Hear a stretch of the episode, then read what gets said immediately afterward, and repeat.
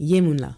Je m'appelle Maïla et vous écoutez Hashtag Stream Caribbean, mon podcast dédié à la musique caribéenne, ou plutôt devrais-je dire aux musiques caribéennes. Malgré le contexte hostile, nos artistes continuent de créer, d'innover comme Kassav l'a fait au XXe siècle. Aujourd'hui, je vous propose une discussion avec une artiste-interprète pour découvrir son album aux vibrations universelles et intemporelles qui nous racontent et nous font réfléchir sur notre humanité. Prêt à hashtag Stream Caribbean? En Mila Sakabai. Bientôt deux ans que je fais chauffer les DM des gens pour partager mon agacement quand un média fait une critique sur le zouk. Bientôt deux ans qu'on me fait la suggestion de faire un podcast sur la musique caribéenne. Bientôt deux ans que je me demande ce que je pourrais bien raconter sur la musique caribéenne. Parce que j'aime la musique, oui, mais au point d'y consacrer mon énergie et mon temps, comme je le fais pour le cinéma et la littérature depuis trois ans, honnêtement, j'étais pas motivée. Mais quelques sorties musicales de 2020 et surtout de 2021 m'ont fait changer d'avis parce que pour moi elles sont calibrées pour l'international. Et je me suis dit qu'il fallait garder une trace Karukeraman. Petit rappel sur ce que signifie Karukeraman. C'est ma grille de lecture du monde à travers mon point de vue de femme noire, afro-caribéenne, guadeloupéenne et française. Beaucoup d'adjectifs, je sais, d'où le fait de tout rassembler en un mot, Karukeraman. Je l'applique au cinéma caribéen avec un podcast que j'ai lancé en français et en anglais en 2019. En 2021, je me suis plus focalisée sur la littérature caribéenne. J'ai lancé le spin-off Karukeraman Lité pour parler de mon défi lecture sur Marie Scondé. Et actuellement, je mets en ligne le podcast Team Team Boafic où je discute représentation de l'amour et de l'identité caribéenne avec des autrices anglophones. 2022, je me suis dit, allez, autant le faire maintenant, hein, on sait jamais de quoi demain est fait. YOLO. J'ai décidé de me consacrer à la musique avec le hashtag StreamCaribbean. Alors, story time, j'ai commencé à utiliser le hashtag pendant le confinement de mars-avril 2020. Je m'étais lancé dans un tour musical de la Caraïbe. Chaque dimanche, j'écoutais des artistes d'une île spécifique et je tweetais dessus. Quand j'ai recommencé à travailler en mai 2020, j'ai laissé de côté le tour musical, mais j'ai continué à utiliser le hashtag pour retrouver plus facilement les liens que je tweetais. D'ailleurs, je dis je, mais euh, tout le monde peut utiliser le hashtag Stream Caribbean quand vous partagez une chanson d'un ou d'une artiste de la Caraïbe. Pourquoi? Pour pousser leur nom dans les algorithmes et leur donner de la visibilité. L'autre moyen, c'est de streamer des albums. Je ne vais pas expliquer ici pourquoi. Je passe mon temps à le dire sur mon Twitter, streamcaribbean. Donc si ça vous intéresse, allez regarder. Pour revenir au concept Caraman, ma devise est de partager des récits caribéens que ce soit dans le cinéma, dans la littérature ou dans la musique, j'aime écouter et visualiser des histoires qui me font rêver, qui me font me projeter, qui me font réfléchir sur qui je suis. Et j'insiste sur le fait que je parle de mon point de vue. Je n'ai pas la prétention de dire aux gens ce qu'ils doivent écouter. Par contre, je crois qu'on est suffisamment nombreux pour élever nos artistes sur la scène internationale. Je le dis tout de suite, à l'ère du streaming, et tant qu'Internet n'est pas cadenassé, quitte à faire des efforts, autant viser la cour internationale. Après, on peut débattre sur la stratégie à mettre en place, mais avant toute chose, il faut déjà croire en la qualité de ce qu'on crée et être clair sur ses objectifs. Et qui est mieux placé qu'un artiste interprète pour en parler lui-même. Donc, c'est ça le concept du podcast hashtag Caribbean. Mettre en lumière un album à streamer sans modération et quand c'est possible, d'en discuter directement avec l'artiste interprète qui nous partagera sa vision du potentiel de l'industrie musicale guadeloupéenne. Pour cet épisode test, je reçois Mimi Nelzi, c'est un honneur pour moi parce qu'elle incarne ma définition de ce qu'est être artiste au XXIe siècle. C'est une artiste fière de ses racines, c'est une artiste ouverte sur le monde, c'est une artiste qui entreprend car elle sait produire, écrire et composer ses chansons. Personnellement, je l'ai découverte sur Bandcamp en 2017 et j'ai eu un véritable coup de cœur pour sa musique. Sans même me connaître, elle a cru en mon concept Karukeraman, elle a accepté de me laisser utiliser sa musique pour mes différents podcasts, gratuitement, je le précise, parce qu'elle aurait pu exiger une contrepartie financière que j'avais même proposée la première fois où je l'ai contactée, mais elle a refusé. Et c'est ce qui caractérise Mimi la générosité, l'humilité et la simplicité. Bonne écoute. Ah non, attendez, petit avertissement, ma voix a tendance à partir dans les aigus quand je suis passionnée par ce que je raconte, et j'étais vraiment émue de parler avec Minelzi, donc peut-être baisser légèrement le volume. Bonne écoute. Mimi bien bonjour. Merci beaucoup d'avoir accepté d'être la première invitée du podcast hashtag Stream Caribbean. Bonjour, bonjour. Merci beaucoup pour l'invitation. Alors, pour celles et ceux qui ne te connaissent pas, je vais faire une petite présentation. N'hésite pas à m'arrêter si je me trompe ou si tu veux compléter. D'accord. Donc, tu es une artiste euh, musicale, originaire de Guadeloupe et de Martinique, et tu Mhm. vis en Guadeloupe. Oui, exact. Cela fait plusieurs années que tu accompagnes euh, en tant que choriste des grands artistes de la scène euh, guadeloupéenne et martiniquaise. Tu as participé aussi euh, à la tournée Génération Zouk, Exact, ouais. mais tu mènes aussi une carrière solo. Mhm.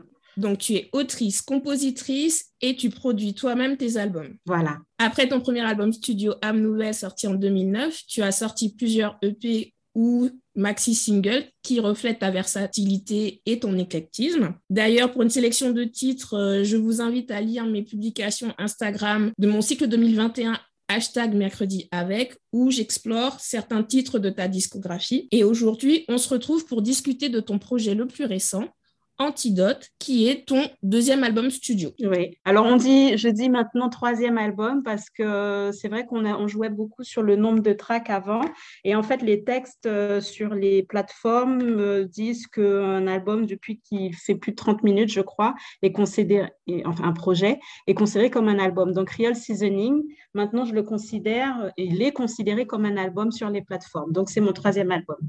Très bien, ton troisième album. Donc, je te propose qu'on commence avec l'intro pour apprendre à te connaître un petit peu mieux. Ça marche. Good morning, people.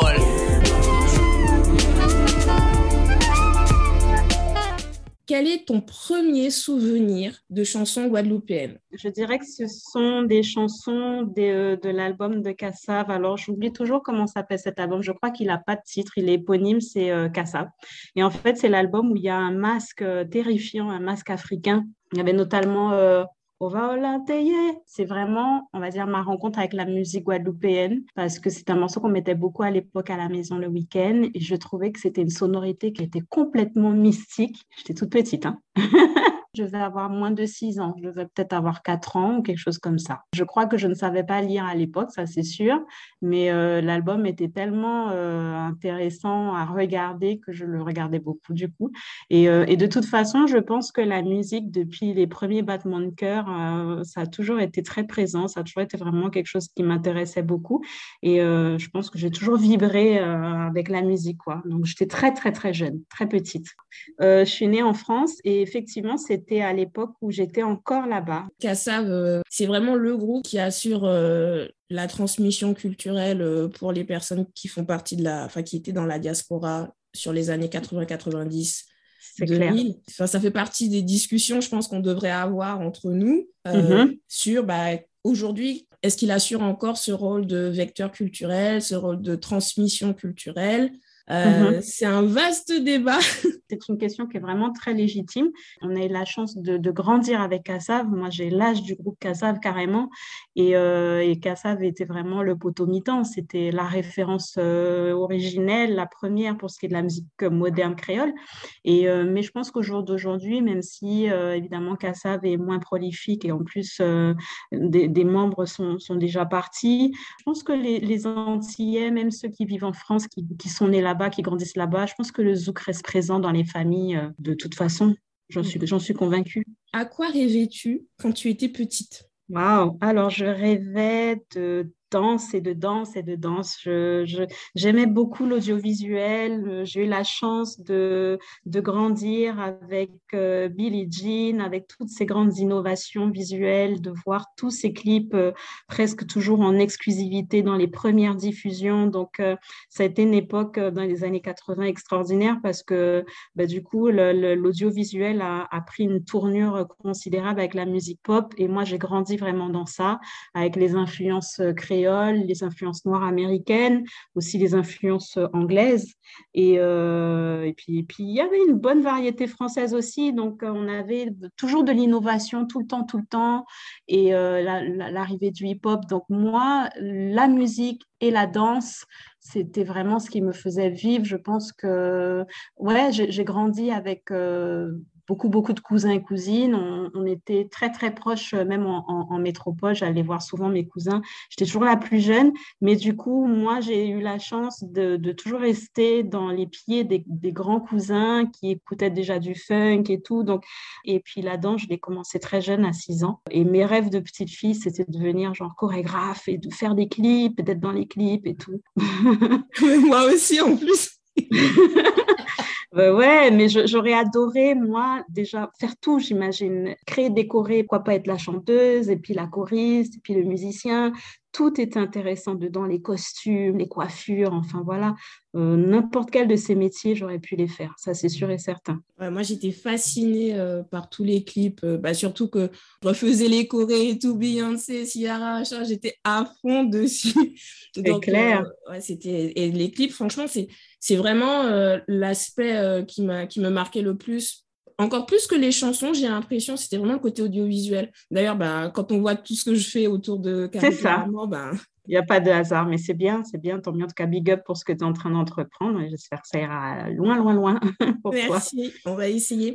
Donc, du coup, en ayant tous ces rêves-là, à quel moment tu t'es dit, j'ai envie de franchir le pas et de vraiment euh, faire de la musique? Voilà, je n'ai pas eu euh, la super adolescence épanouie. J'étais vraiment dans mon coin à écouter du son dans ma chambre. Il fallait pas me parler, point barre.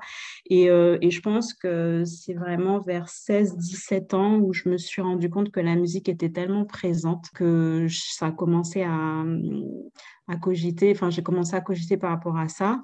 Donc je, je pense que ouais, 16-17 ans, j'ai commencé à me dire ouais, j'aimerais bien chanter. Et puis il se trouve qu'au lycée, j'avais des petites copines qui étaient un peu dans le même état d'esprit, on écoutait beaucoup de R&B de l'époque et tout. Et puis on commençait à chanter, euh, ouais ça j'avais peut-être 18 ans déjà, et on commençait un peu à, chanter dans les cours d'école euh, entre nous, hein, sans, sans, se, sans trop se montrer. On faisait les armeaux, des trucs comme ça, on prenait tous les nouveaux hits qui sortaient de l'époque euh, et, voilà. Et après, quand je suis partie faire mes études à Toulouse à 19 ans, à peu, à peu près, là, je me suis dit, bon, maintenant qu'il n'y a plus personne pour m'empêcher de faire ce que j'ai envie de faire, euh, je vais peut-être essayer de me lancer. Donc, timidement, j'ai commencé à écrire des premiers textes et puis à, essayer de pousser la chansonnette. Mais j'étais tellement timide qu'il n'y a pas grand-chose qui sortait. Hein. Je le dis tout de suite. Mais heureusement, euh, je ne me suis pas arrêtée à ça et j'ai cru au processus, quoi quand tu as commencé à écrire des textes, est-ce que euh, tu étais entourée de d'autres jeunes comme toi qui avaient envie de faire de la musique ou tu faisais vraiment tout toute seule de ton côté euh, et tu n'osais pas partager? Alors, j'ai commencé vraiment toute seule. J'avais mon petit cahier. Euh, bon, je suis d'une filière littéraire, donc ce n'était pas le truc qui était le plus compliqué. Je ne dis pas que c'était des textes super, super euh, travaillés, mais en tout cas, j'aimais déjà bien écrire euh, ou faire des choses qui pouvaient être un peu poétiques.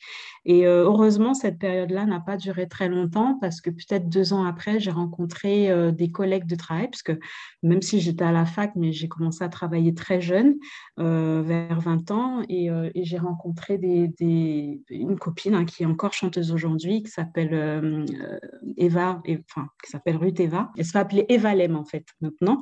Et, euh, et, grâce à elle, j'ai rencontré tout un tas de jeunes comme moi qui étaient soit musiciens, soit chanteurs, soit rappeurs. Et, c'est là que je commençais à intégrer un collectif de chanteurs. Quand tu es dans un collectif, tu es obligé de montrer le meilleur de toi. Et du coup, ça a été une super émulation et ça m'a permis de progresser beaucoup plus vite dans l'écriture et, et, puis de, de commencer déjà à comprendre comment on pouvait fonctionner un groupe et, et la création de musique. Il faut savoir, euh, juste pour, pour compléter, que dans ce groupe-là, il y avait un, un, des, des, jeunes qui était avec nous, qui avait déjà eu une expérience discographique euh, au Portugal. Il était d'origine angolaise et lui, il avait déjà sorti des albums de musique un peu house, euh, qui étaient un peu comme ce qu'on peut appeler le kuduro aujourd'hui, mais c'était un peu mm. les prémices du kuduro à l'époque.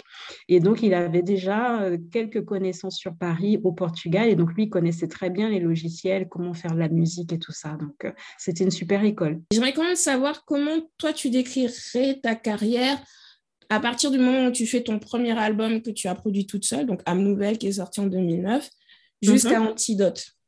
Comment tu mmh, Longue, déjà. Je suis extrêmement contente qu'elle de dire que j'ai une carrière. J'aurais pu m'arrêter à une nouvelle en me disant bon ben voilà, je reprends un travail et puis on arrête là. Et finalement, elle a été plus longue que prévu. Je pense que je ne me suis pas posé énormément de questions quand j'ai démarré. Je n'avais pas une ambition particulière, ou en tout cas mon unique ambition c'était de laisser une trace, de participer à la musique R&B déjà dans un premier temps et laisser une place, pourquoi pas, sur le paysage audiovisuel créole, guadeloupéen. Et, euh, et je pense que dès le premier album, pour moi, le défi était déjà réussi. Donc, euh, je qualifierais ma, ma carrière de bénédiction en fait. C'est vraiment une bénédiction et j'ai préféré prendre euh, les échecs comme euh, faisant partie de l'expérience, faisant partie du, du, game. Et euh, évidemment, émotionnellement, il faut pouvoir le vivre. Mais des, de, projet en projet, j'essayais de, de, rester focus et c'est ce qui conduit en fait à, avoir une carrière longue, de ne pas se laisser décourager par l'échec. Ça peut paraître un échec, moi, parce que je suis pas extrêmement connue, mais pour moi, ma carrière est une grande réussite parce que tous mes, mes défis personnels ont été relevés et, et, les gens continuent à écouter ce que je fais. Donc euh, voilà, pour moi, c'est une très grande réussite. Alors tu vois, tu dis ça et ça me fait penser à ce que Stargy disait dans son talk show. Et euh, bon, de toute façon, je mettrai le lien dans la barre de description parce que je connais pas, je sais même pas quand est-ce que je vais publier exactement cet épisode. Donc, euh, ça sert à rien de donner des dates. mais, mais il discutait du fait que le public qui a connu euh, le Karukera Crew dans les années 90 et qui a grandi en fait avec le Karukera Crew, a mhm. l'impression qu'ils ont vraiment eu une grosse carrière, mhm. alors que lui, de son point de vue, il trouve que pas du tout parce que ça s'est pas manifesté en termes de retombées financières. Je crois que j'étais là ce jour-là quand il a dit ça, et euh, c'est une affaire de point de vue en fait. Ça dépend mhm. déjà quel est l'objectif. Moi, je pense que Stargy, et c'est tout à son honneur, c'est vraiment quelqu'un de très acharné dans, dans ce qu'il fait. Il est ultra passionné et je pense que pour lui, euh, réussir, c'est qu'il y ait de l'argent au final. Donc je pense que c'est lui qui a raison en réalité parce que le but de tout ça, c'est de se faire des thunes, hein, on va pas mentir. Mais, euh, après, moi personnellement, ma démarche n'était pas du tout celle-là, c'est-à-dire que euh, bon, de toute façon, euh, Stargy, il est, diplômé, hein, pas du tout ce que je veux dire, il a des diplômes et tout, mais c'était tellement pas ma trajectoire, moi, au départ. Euh, les gars du Caracura Crew, ils étaient déjà très structurés, très, très jeunes, ils avaient déjà une vision, et puis, et puis ils étaient des pionniers, donc ils avaient énormément de choses à faire, énormément de choses à prouver. Donc, moi, ma démarche, elle est carrément pas pareille. Moi, j'ai fait, je me suis un peu laissée porter et j'ai juste voulu vivre une expérience. Et voilà, donc c'est une affaire de point de vue. Euh, je ne dis pas qu'il a tort, c'est euh, au contraire, je pense que c'est un point de vue qui se respecte. Après, il ne faut pas non plus que la déception euh, soit là, parce que souvent on sent de la déception quand il dit ce genre de choses, Targi, et c'est bien dommage parce qu'il continue de créer et tout ce qui fait vie, quoi. C'est dans l'univers, c'est fait, c'est là. C'est plus important selon moi. Hein. Je partage ce point de vue en fait parce que je me dis, et euh, c'est pareil pour ta musique, et c'est aussi pour ça que tu es la première invitée parce que quand je me revois grandir en Guadeloupe, donc euh, dans les années 90, mhm. euh, j'étais très tournée par tout, ce qui par tout ce qui se faisait aux États-Unis. Et ensuite, quand je suis venue faire mes études en France, donc on est autour de 2005-2006, c'est là que j'entre dans ma période Corée du Sud à fond. Ah oui, donc la K-pop, enfin, je suis plus centrée par les K-dramas d'abord et après je suis passée par la K-pop. Mais pourquoi? Parce que euh, à ce moment-là, c'était la deuxième génération de, de, ce qu'on appelle les idols. Ils, euh, ils, reprenaient beaucoup les codes du R&B des années 90. Mmh, donc, en fait, donc en fait, ça me permettait à moi de rester quand même en connexion avec bah, le RB, ce qui est franchement la musique de base qui me faisait vibrer à cette époque, et tout en ayant euh, un petit côté euh, différent, parce que c'était en coréen, parce qu'il proposait des imageries différentes.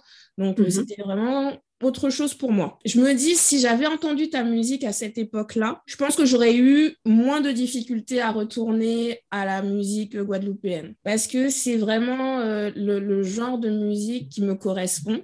Et, et c'est surtout, en fait, tes textes, ce que tu racontes, et de toute façon, je le dis dans mon article dans le Focus Caraïbe que j'avais écrit, c'est en fait, j'ai l'impression que tu décris les différentes étapes de la vie d'une femme. Donc, forcément, quand tu es dans la vingtaine, bon, bah, tu sais pas trop où tu vas, tu te, tu te cherches et tu sais pas trop ce que tu veux, que ce soit au niveau euh, professionnel, euh, les études, dans, en amour aussi, tu te connais pas trop. Et puis après, c'était l'album Deeply Rooted que j'écoutais en premier et euh, mhm. c'était, euh, ça a été vraiment le gros coup de cœur. Et, euh, et c'est parce que ça reprenait tous les thèmes de, sur lesquels je m'interrogeais à ce moment-là. Donc j'étais un petit peu... non, je venais d'avoir 30 ans. donc mhm. c'était mon rapport à la Guadeloupe, mon identité de femme guadeloupéenne, mais qui vit en mm. France. Bon, physiquement, ça se voit que je suis noire. Donc, c'est tout ça, c'est de me dire, ben, il y a une chanteuse qui a mis des mots sur tout ça. Une chanteuse de chez moi qui a mis des mots mm. sur tout ça. Et euh, c'est pour ça, ensuite, quand je suis retournée sur les albums au fur et à mesure, en remontant le temps, je me disais, mais oui, mais à cette époque-là, c'est exactement ce que je ressentais. C'est exactement ce que. Et j'avais l'impression que j'étais toute seule à ressentir ça. Donc c'est pour ça que si ta musique est importante et je suis sûre que surtout cet album là, Antidote, bon du coup on va en parler. Un jour. oui, on va en parler parce que c'est vraiment, encore une fois, là euh, tu l'as sorti fin 2021. Euh, donc, si j'ai bien Mhm. compris, c'est un album qui a été fait pendant la période de confinement. euh, entre, euh, donc, on est entré en confinement en a- fin mars 2020, début avril Ouais. 2020. Et, Ouais. et puis ben, après, ben, les différentes vagues, couvre-feu et tout ça. Donc, bon, sur environ un an, tu as travaillé dessus. Et quand tu le sors là, fin 2021, ben, ça correspond pour moi à l'état d'esprit du moment. Ça veut dire on en a marre. Mais en même temps, mais en même temps, il faut aussi penser positif. On peut pas rester là juste euh, en train de, de, de, de désespérer d'être en colère et d'être agressif. Tu as, besoin de respirer en fait. Et cet album, pour moi, c'est ça, il te permet de respirer. C'est gentil. Tu sais, euh, ça, ça, me touche en même temps, ça m'attriste un petit peu parce que tu dis que tu as l'impression qu'il n'y a que toi qui a découvert cette, cette musique-là. Et, euh, et moi, c'est ce qui m'attriste beaucoup, c'est que je suis convaincue que ma musique aurait pu toucher beaucoup de monde, mais euh, c'est un peu là où j'ai failli, je pense, c'est que j'ai pas réussi à l'exporter, à faire parler de moi, ou en tout cas, les gens n'ont pas vraiment trouvé l'intérêt parce que je, je, pense être quelqu'un qui est un peu en marche. Mais en même temps, je suis, euh, je suis un peu comme toi dans la mesure où je suis séparée entre plusieurs cultures. Oui, je suis créole, oui, on vit en Guadeloupe et tout. Mais euh, quand on est euh, clairement attiré par d'autres cultures, en l'occurrence, ben, toi, l'Amérique et aussi la Corée du Sud et tout, ben, c'est difficile de le vivre pleinement parce que tout de suite, on n'a pas l'impression, c'est comme si, euh, moi, j'ai eu l'impression des fois de trahir euh, la Guadeloupéenne qui était en moi, quoi. Mm. Donc, euh, je peux comprendre quand tu dis que tu te sens seule parce que, je- ou en tout cas, les gens veulent pas l'assumer, mais on, on peut être guadeloupéenne et, et, et aimer d'autres cultures, aimer d'autres choses. Et, et c'est vrai que le cas de moi, j'ai une cousine qui est pareille, hein, qui est passionnée par la Corée du Sud et qui parle coréen. Et, et, et ça, il faut, faut l'assumer quoi, quand on est guadeloupéenne. Pour ce qui est de Antidote, c'est vrai que c'est l'aboutissement de beaucoup de c'est un bilan et c'est important, moi, malgré tout ce que je dis, de toujours laisser une pointe d'optimisme euh, euh, parce que c'est un peu ça le but d'une chanson, c'est pas d'attrister les gens, c'est pas de les rendre plus malheureux, c'est de leur dire ok, on peut pleurer ensemble, mais euh, mais il faut, faut qu'après qu'on essaie de se relever quoi. C'est vraiment ce que j'essaie de laisser moi, un petit coup de pied au derrière quand même de temps en temps. On en a tous besoin, euh, moi y compris, et, euh, et voilà. Donc euh, merci, merci pour l'écoute en tout cas, ça fait vraiment plaisir de voir que ça peut toucher des gens, des gens qui sont pas forcément de mon âge. C'est un très grand compliment. Merci beaucoup. Rendez-vous dans le prochain épisode pour écouter notre discussion sur l'album Antidote. Merci pour votre écoute. Vous pouvez vous abonner à la newsletter Carocaramment pour suivre mon actualité. Pour d'autres chroniques et écouter mes autres podcasts, rendez-vous sur carocaramment.com. Vous pouvez me contacter par mail à l'adresse carocaramment.gmail.com. J'ai aussi un compte Twitter, streamcaribbean. Je rappelle que c'est un épisode test. Si tout se passe bien, d'autres épisodes avec d'autres artistes devraient être disponibles d'ici juillet 2022. Autrement dit, si d'autres artistes acceptent de participer, souhaitez-moi bonne chance pour les convaincre. Prenez soin de vous. On se revoit à dans d'autres soleil. Tiens, Béred.